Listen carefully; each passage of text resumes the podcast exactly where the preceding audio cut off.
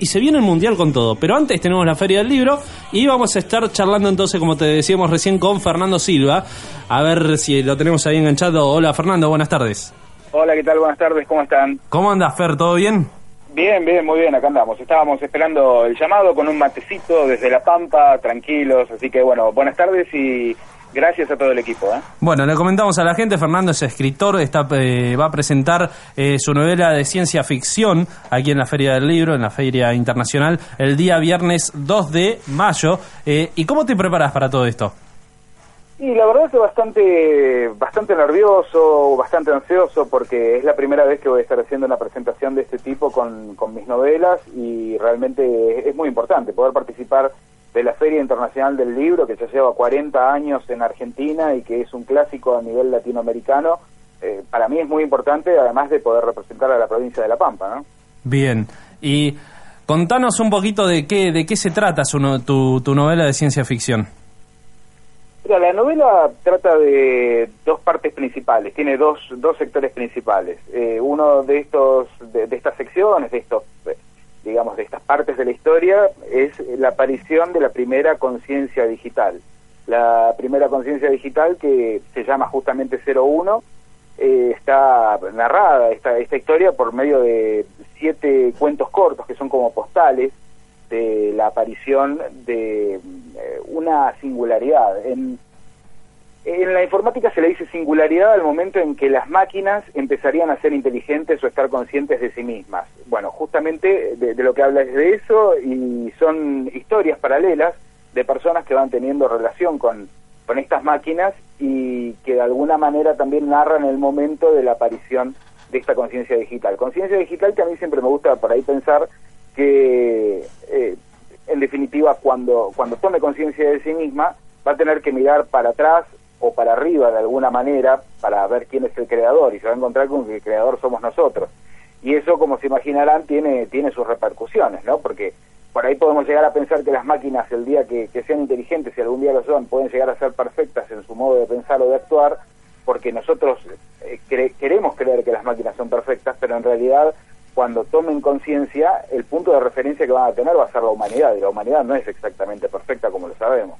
Entonces, eh, bueno, un poco juega con eso y esta conciencia digital busca a su vez intenta eh, sentar un precedente y busca históricamente cuáles son eh, los puntos de inflexión en, la historia de la humanidad y, por ejemplo, a nivel creador y religioso, uno de los puntos de, inflexión y que tiene que ver con una de las tres religiones más importantes de, nuestro mundo, que es la religión cristiana, es el acto de crucifixión de, Cristo. Entonces toma este, este punto de inflexión en la historia de la humanidad como, como una manera de dar un mensaje y, eh, bueno, de buenas a primeras los androides domésticos, de acá a unos 60, 70 años muy, muy comunes en, en todos lados, lo que van a empezar a hacer es empezar a crucificar a sus amos.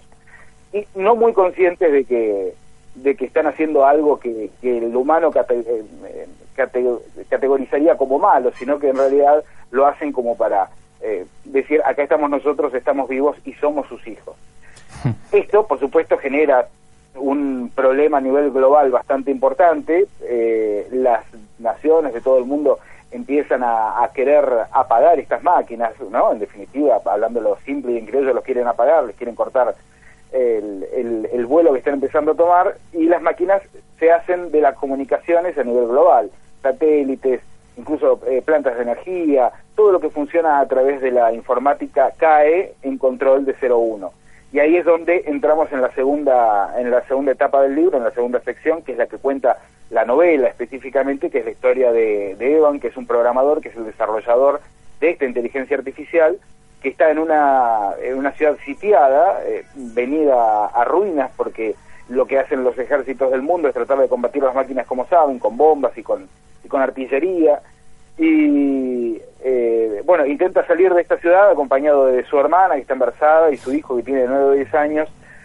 Y es en esta eh, salida de la ciudad que va a tener que de alguna manera esquivar la presencia de 01, la omnipresencia de 01 y de una muchacha, una jovencita que no solamente puede tener el, la llave de la, del, del futuro, digamos, de estas personas que están intentando eh, escapar de, un, del pandemonio que se, que se ha armado, sino también quizás la llave del el futuro evolutivo de la humanidad.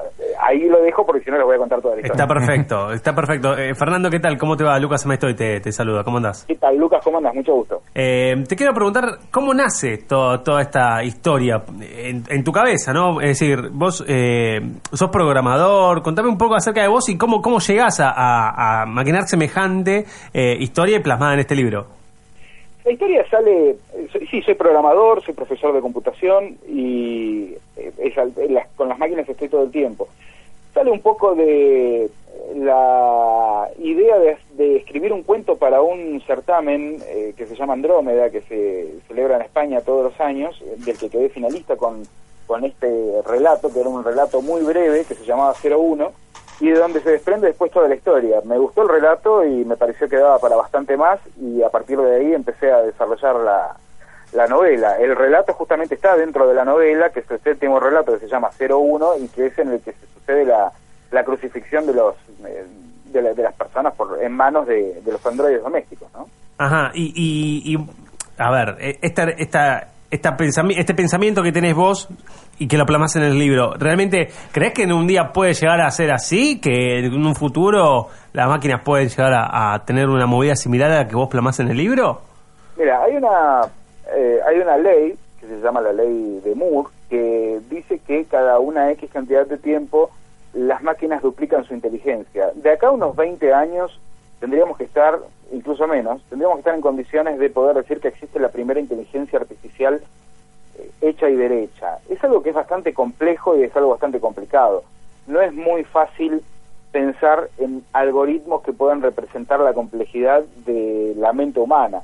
Pero si nos, miramos un poco los avances, si vemos las computadoras cuánticas, lo que significa una computadora cuántica, que en realidad no es tanto una máquina estructurada como nosotros queremos creer, que en realidad es otra cosa, la combinación de los, de los microchips con la eh, la bioingeniería, hay, hay, hay, muchos, hay muchas cosas que, que nos van dando la pauta de que es muy probable que tengamos una máquina inteligente de acá a unos 15, 20 años. Eso por un lado. Por el otro lado, porque igual es muy difícil, ¿no? Pero por el otro lado quizás sea más fácil vernos a nosotros como, como cyborg. El cyborg es la mezcla, la mezcla entre la máquina y el hombre, que algunos lo, lo clasifican como posthumanismo.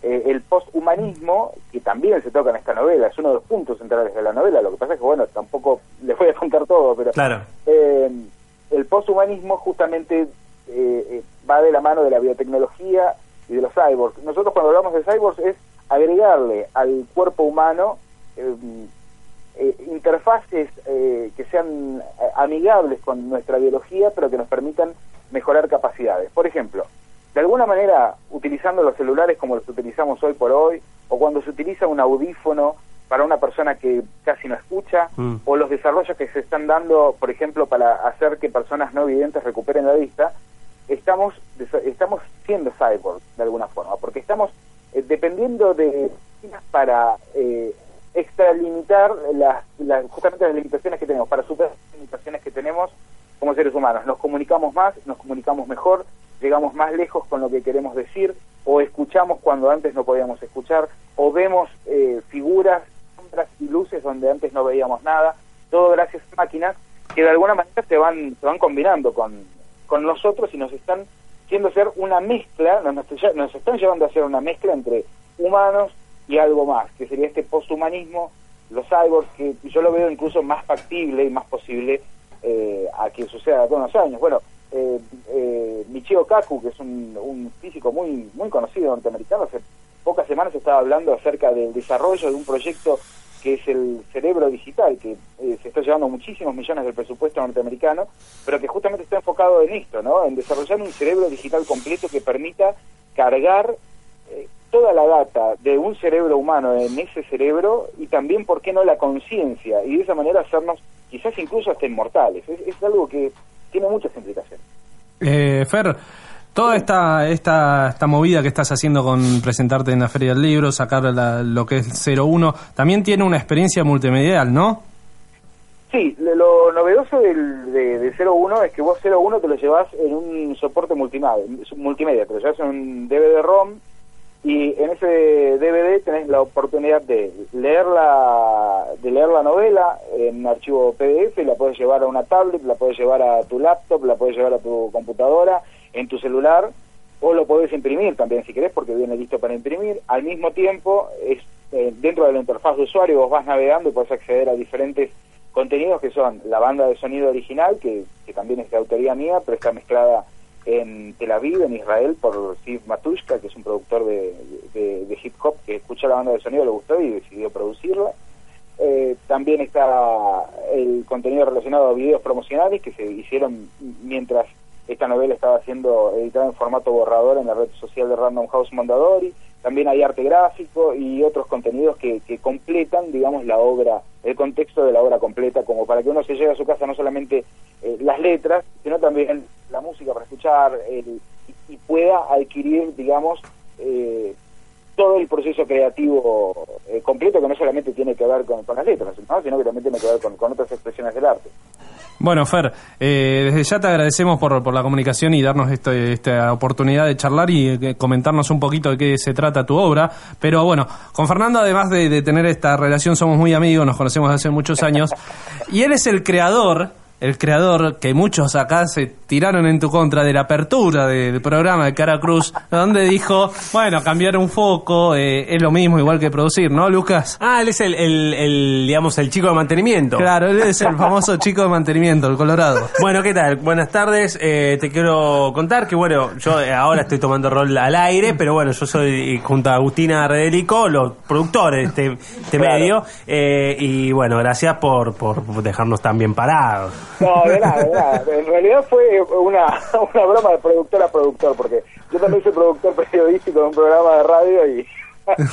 Está muy bien. Como sé el esfuerzo que es producir un programa de radio, me pareció divertido minimizarlo de esa forma. Está impecable, impecable, buenísimo, quedó muy bueno, en serio. No, no, pero es, es muy... Es, es, eh, muy real. En serio, hacer la producción de un programa es, es, es algo de otro mundo en algún punto, porque es, es, es mucho trabajo, es mucha inventiva, es tapar agujeros todo el tiempo con, con cosas que, que no sabes cómo las vas a, a cubrir, pero sin embargo lo haces, así que felicitaciones chicos porque escucho el programa y es muy bueno lo que hacen. Bueno, Muchas en este gracias. preciso momento nos está diciendo la productora que estiremos porque estamos midiendo bien y no hay nada para poner, entonces por eso. Pero, ¿cómo, ¿cómo se puede contactar la gente con vos? ¿A través de tenés un, un sitio web? ¿Cómo, cómo es?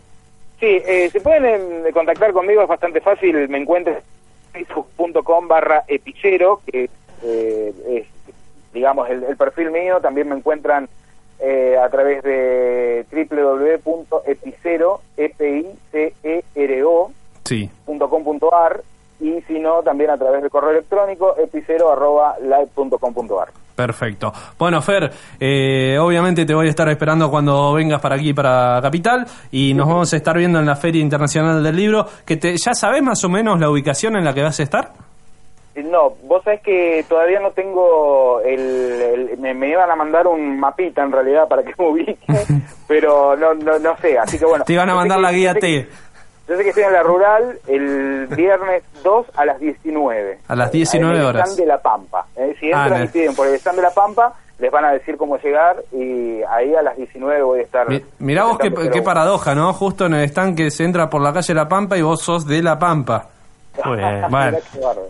Bueno, Fer, muchísimas gracias por esta charla y estamos en contacto.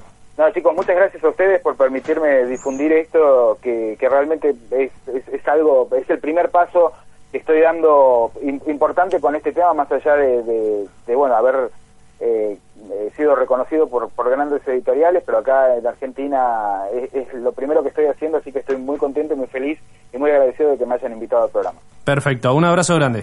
Un abrazo grande, chicos. Chao, chao. Abrazo. Pasaba Fernando Silva, entonces escritor, que va a estar presentando su novela de ciencia ficción en esta Feria Internacional del Libro. Nosotros continuamos aquí en Caracruz hasta las 20.